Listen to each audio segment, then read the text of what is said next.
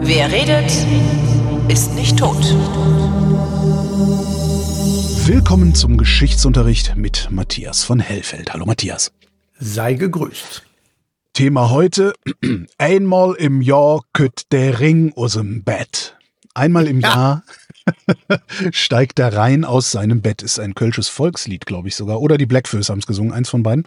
Das ist dann gleichzeitig ein Volkslied. Das ist dann gleichzeitig ein bestimmt.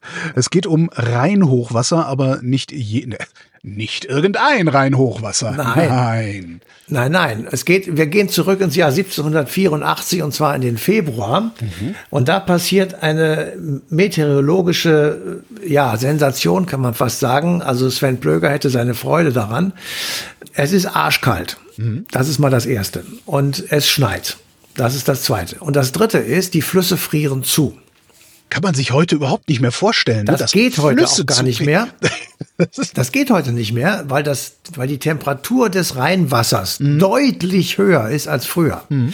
Das heißt, es geht nicht, also das, natürlich geht es irgendwann. Wenn du hier drei Wochen 25 Grad minus hast, dann ist der Rhein zugefroren, mhm. klar. Aber damals musste es gar nicht so viel haben, sondern es genügte also eine dauerhafte Frostsituation und der Rhein fror zu und man konnte wunderbare Dinge darauf tun, also nicht nur Schlittschuh laufen, sondern zwischen Bonn und Köln standen 130 Buden äh, nee. auf, dem, auf dem Rhein und da Nein. wurde also, ich würde mal sagen, Rotwein und Glühwein und sowas verkauft. Super. Also es war im, im Grunde genommen Volksfestcharakter. Ja. So. Und jetzt muss man aber noch, also das ist jetzt erstmal so die Ausgangsposition.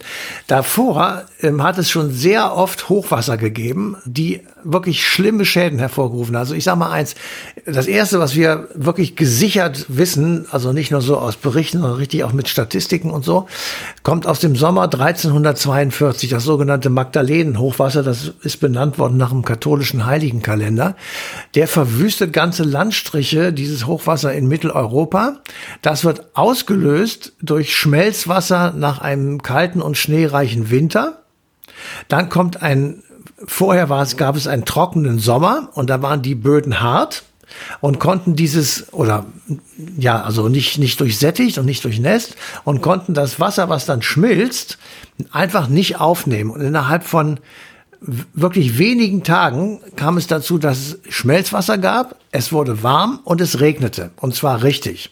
So und dann traf das Regenwasser auf hohe Pegelstände und damit war die Katastrophe tatsächlich nicht mehr aufzuhalten. 6000 Tote alleine im Donauraum. Boah. Zu der Zeit, da hat ja kaum jemand da gewohnt. Also im Vergleich zu heute jetzt. Also, also die, die, die Wasserkatastrophen von damals, heute gerechnet, da kannst du da eine Null dranhängen, weil das tatsächlich so. Das gleiche passiert 140 Jahre nochmal, dann allerdings mehr so am Oberlauf des Rheins, also Richtung Baden oder bis hin zur Schweiz. Und das gleiche, das war immer das gleiche sozusagen. Du hast schneereiche Winter, du hast ausgetrocknete Sommer. Und das, das ist die eine. Und die zweite Konstellation, die zum Beispiel in Thüringen 1613 zu einem so Wahnsinnsteil geführt hat, war also maximal schwere Gewitter. Also wo du einfach so Weltuntergangsszenarien. Es ist auf einmal mitten am Tag total schwarz am Himmel und es kommt ein Wasser da heraus, ja, dass du so schnell gar nicht laufen kannst. Und innerhalb von wenigen Stunden sind die Flüsse über die Ufer getreten. Der Pegel stieg um einige Meter an und es gibt heute noch an manchen Städten, die so an großen Flüssen wie dem Rhein oder der Mosel oder so sind, so Pegelmarken. Und da wird, das gibt's auch in Köln. So, und äh, da kann man sehen, dass die höchsten Pegelmarken immer schon hunderte von Jahren zurückliegen. Die waren, da, das, da kannst du gar nicht hochgucken, so hoch war das. Und immer in dieser sinnflutartigen Situation gibt es immer mehrere tausend Tote. So, und das ist sozusagen das, also dieses Thüringer oder diese Sinnflut in Thüringen, die kam sozusagen über die Menschen. Es knallte und ballerte und regnete. Und dann zogen die Wolken weg, der Mond kam durch und es war alles ruhig wie vorher. Also so Kurzereignisse, aber heftig, ja, kurze Zeit. So. Ja, so ein bisschen jetzt, äh, äh hier äh, Nordrhein-Westfalen, Rheinland-Pfalz 2021. Das war ja, ja, auch, das hat 24 Stunden geregnet, alles voll und zack war es wieder weg. Und alles war ja. kaputt. Ja.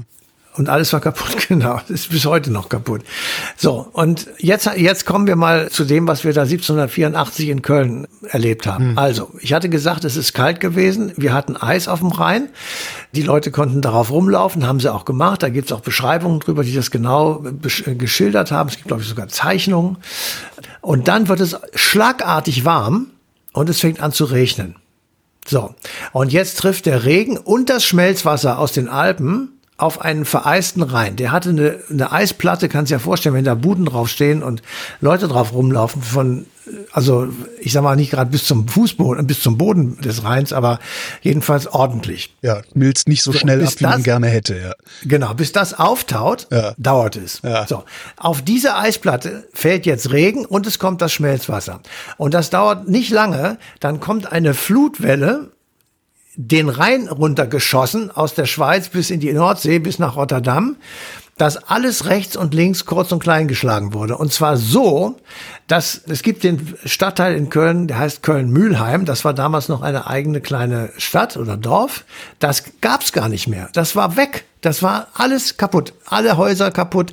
Muss man natürlich dazu sagen, Damals waren noch Holzbauten und natürlich nicht so stabil gebaut. Die Leute hatten sich natürlich nicht gegen so ein solches Hochwasser in irgendeiner Form geschützt. Das konnten sie auch gar nicht.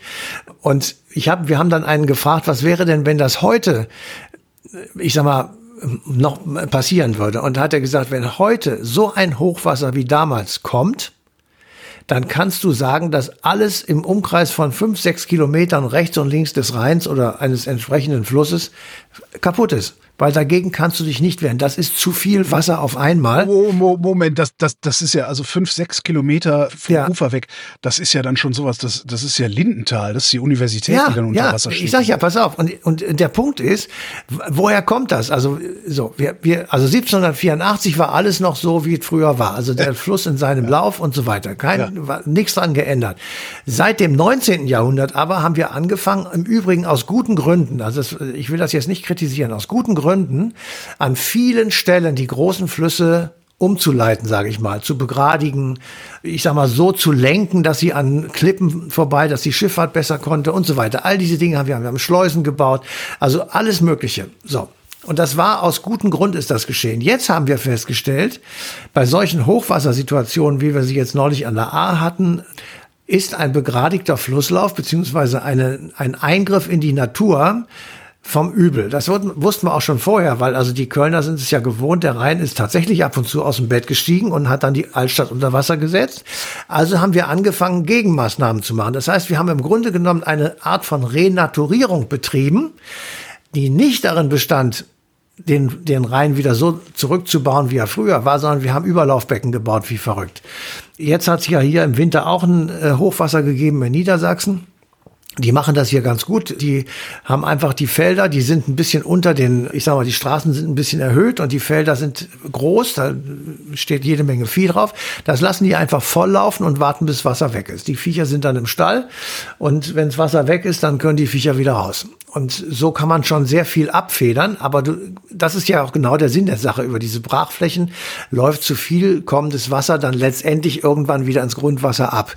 So, und das Dritte, was wir machen, und das ist auch eine Katastrophe. Wir haben die Fahrrinnen in den Flüssen deutlichst tiefer gelegt. Beispiel vom, äh, von der Elbe, da ist ja der große Hafen in Hamburg und ohne den wäre ja Hamburg im Grunde genommen ein Weltdorf. Also der Hafen verlandet, ist, ist verlandet. ja, also ohne den Hafen wäre Hamburg auf jeden Fall nicht das, was es heute ist. Und das ist mittlerweile so, dass die letzten 100 Kilometer der Elbe na, sind neunmal vertieft worden. Das fing an bei drei Metern und heute sind wir bei 16 Metern. Ja, das heißt, die, die, die, der, das, der komplette Boden der Elbe ist einmal um 13 Meter ausgekoffert worden. Auf 100 Kilometer damit können natürlich riesige Pötte aus China da anlanden am Hafen, das verstehe ich schon, aber das ist natürlich ein Eingriff, der alles das, was irgendwann mal sozusagen sich auf natürlichem Wege seine Bahn gesucht hat, zerstört hat. Und damit sind diese Flüsse einfach unberechenbar und du kriegst es nicht mehr hin. Ich sag einfach mal, diese gewaltigen Wassermengen, die da auf und abschwappen, äh, in den Griff zu kriegen. Die einzigen, die das hinkriegen, sind wahrscheinlich die Holländer, weil die haben sich tatsächlich eine eine Konstruktion ausgedacht, landesweit, die dafür sorgt, dass der Grundwasserspiegel immer auf, gleichem Höhe, auf der gleichen Höhe ist. Und zwar Zentimeter genau, egal wie viel Wasser von außen kommt oder nicht.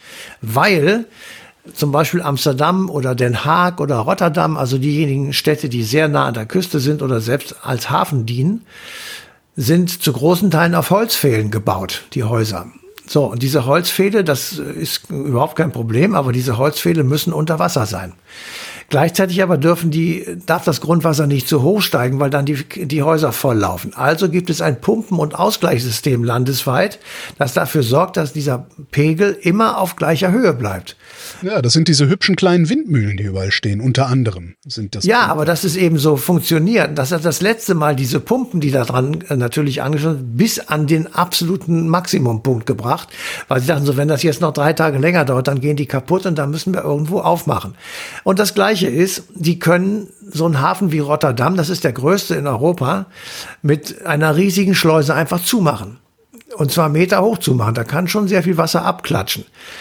Aber das ist klar, weil die Holländer leben seit Jahrhunderten mit dem Problem, dass die Nordsee ab und zu stürmisch werden kann und da muss man sich gegen schützen und deswegen haben die das halt ausprobiert oder was ausgekriegt. Heißt, was heißt schützen? Haben, haben die nicht irgendwie, ist nicht die, die Hälfte oder irgendwie so eine völlig absurde Zahl des gesamten Staatsgebietes unter Wasser eigentlich und, und mehr als die Hälfte. Ja, ja. ja, mehr als die Hälfte liegt unter Wasser und deswegen, ich meine, die bauen, also wenn du nach Holland zu Besuch fährst als Touri und sich da an irgendeinen so Küstenort begibst, da werden Deiche gebaut, da wird dir schwindlig. Die sind riesig hoch und maximal stabil und richtig mit Betonfundament und allem, was dazugehört. Also der Holländer selbst an sich ist da schon sehr akribisch, dass das gut funktioniert. Und insofern also die könnten sich möglicherweise schon dafür irgendwie gegen sowas schützen. Aber äh, diese großen Flussläufe oder hier selbst die kleinen, also so eine Hünne oder Oste oder Leine, das sind alles relativ kleine Flüsse. Wenn die über die Ufer treten oder die A da in Münstereifel, dann ja, dann wird aus einem Rinnsal ein reißender Strom und dagegen ist keiner gefeit. Ja, ich meine, das ist ja, ich war ja live dabei 2021. Meine Eltern wohnen ja an der Erft und die Erft war ja. einer der dieser kleinen Flüsse, die über die Ufer gegangen ist. Und normalerweise ist die Erft vielleicht so, lass die mal zwei, drei Meter breit sein, wenn überhaupt.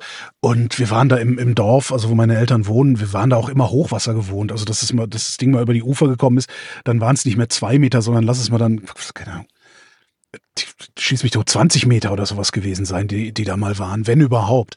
Aber 2021 war es halt wirklich so, da waren das halt nicht 20 Meter, waren das 150 Meter, die auf einmal überflutet waren. Das gesamte untere Dorf war voll. Also ich meine, wir kennen ja diese Bilder auch mit von dieser ja. Umgehungsstraße, wo die LKWs drin rumgedümpelt haben und so.